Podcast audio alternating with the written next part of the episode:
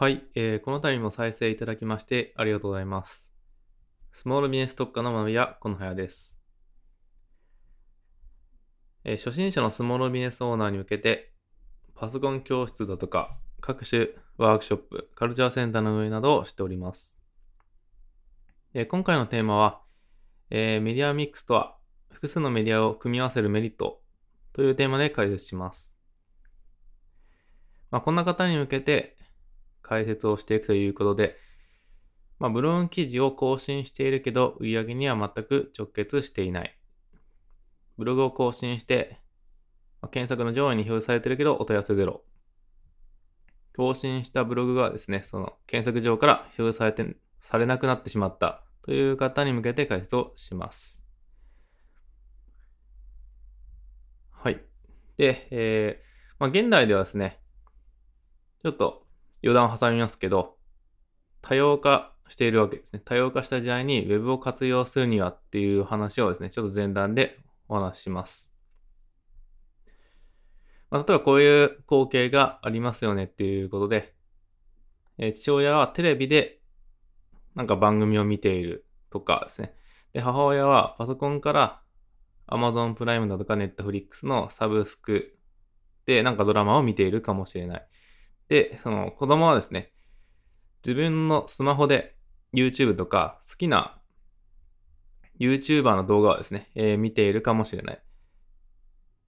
あとは自分が見たいのを Netflix で見てるかもしれない。そんな感じでもう多様化してるわけなんですね。で、昔っていうのはテレビだけだったので、まあみんなでそれを見るしかなかったしかし今は複数のメディアが存在します。これは Web がかなり普及、一般的に普及してきたからということが言います。で、Web 上ではですね、いろんなメディアが多数存在します。まあ YouTube、Instagram、Twitter、Facebook、LINE、他にもいろいろありますね。えすると、一つのメディアだけの運用では難しいということが言えます。で、まあ、ホームページだけを作ればいいっていう考え方はもう完全に古いというか、そうですね。完全に古いですね。えー、トップページだけ力を入れておけばいいという時代はもう終わっています。で、業者に綺麗なホームページを、まあ、見栄えのいいのを作ってもらえばですね、それでもう自動的にお問い合わせが来るみたいな時代も終わっています。で、業者にホームページを作ってもらえば、その売上でが上がってですね、え投資額を取り戻せるみたいな時代も終わっています。はい。まあ、すべてこんな時代っていうのはですね、当の昔に終わってしまいました。で、まあ、冒頭の話ですね。まあ、ブログ関連の悩みを列挙しましたけど、ブログのみの集客っていうのも少し古くなりつつあります。えー、少し前からですね、ちょっと数、まあ、数年前から、ブログに力を入れる方が増えてきました。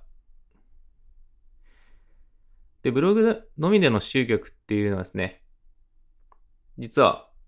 ちょっともう時間が経ったので、経ってしまったので、より高い SEO への理解と、もっと戦略的に行う必要があります。なんかブログがですね、ストレ、あの、廃れてしまったとか、そういう形で伝わってると思うんですけど、まあいろんな方が情報発信してると思うんですけど、それはこういう意味合いだからですね、より高い SEO への理解と戦略的に行うっていうことが必要になってきました。まああとは単純に Google のまあアルゴリズムの変更で順位が下がるなんてこともあります。まあしかもブログをやってる方がもう急激に増えてきているので、数年前から。他のユーザーも情報の見せ方を工夫して、あの手この手で上位を狙っているような状態です。はい。なので、完全にブログのみでやっていくっていうよりかは、もっと複数のメディアを活用しましょうねっていう話になります。まあ、それがメディアミックスっていう話です。まあ、温度メディアと SNS これを組み合わせるということですね。まあ、簡単に言うと。で、このオンドメディアっていうのはワードプレスで運営しているようなサイトですね。まあ、そういうものを指します。ちょっと記事を更新しているようなものですね。はい。まあ、シンプルな実践方法としまして、ワードプレスで更新したブログ記事をですね、Facebook ページに投稿するとか、ワードプレスで更新したブログ記事を Twitter に投稿するとかですね。まあ、逆に Twitter の投稿でなんかこうブログに関連するような参考になったものとか、あとブログに対して好意的なコメントがついたら、それをブログに埋め込んだりもできます。こういうのもメディアミックス。あとはインスタグラムへのなんか画像の投稿に対してコメント欄というか、なんか詳細欄にブログ記事を配置したりとか、そういうのもメディアミックスです。まあ、簡単に言うと実践しやすい範囲で言うとこういうことですね。あとはアメブロとノートっていうのも SNS として利用しましょう。これもブログサービスなんですけど、ただまあこれもですね、SNS として利用する感覚でやってもらった方が役割がはっきりして分かりやすくなると思います。同じブログだからというと、同じブログだからといって、こう、混同してしまうとですね、ややこしくなってしまうので、完全に SNS と割り切って利用してください。で、まあ、活用法としましては、その、 WordPress のブログ記事の内容ですね、簡単に紹介、アメブロとノートの方で簡単に紹介して、で、 WordPress で更新した記事の方に誘導する。リンクを配置して誘導するということができます。はい。まあ、こんな感じで、今現在運用しているメディアで組み合わせられるものはないかということを考えてみてください。まあ、すると SEO に完全にですね、依存しない状態になるので、まあいいですよっていう話です。ということで、えー、この度も再生いただきましてありがとうございました。えー、スモールビジネス特化の学びはこの部屋でした。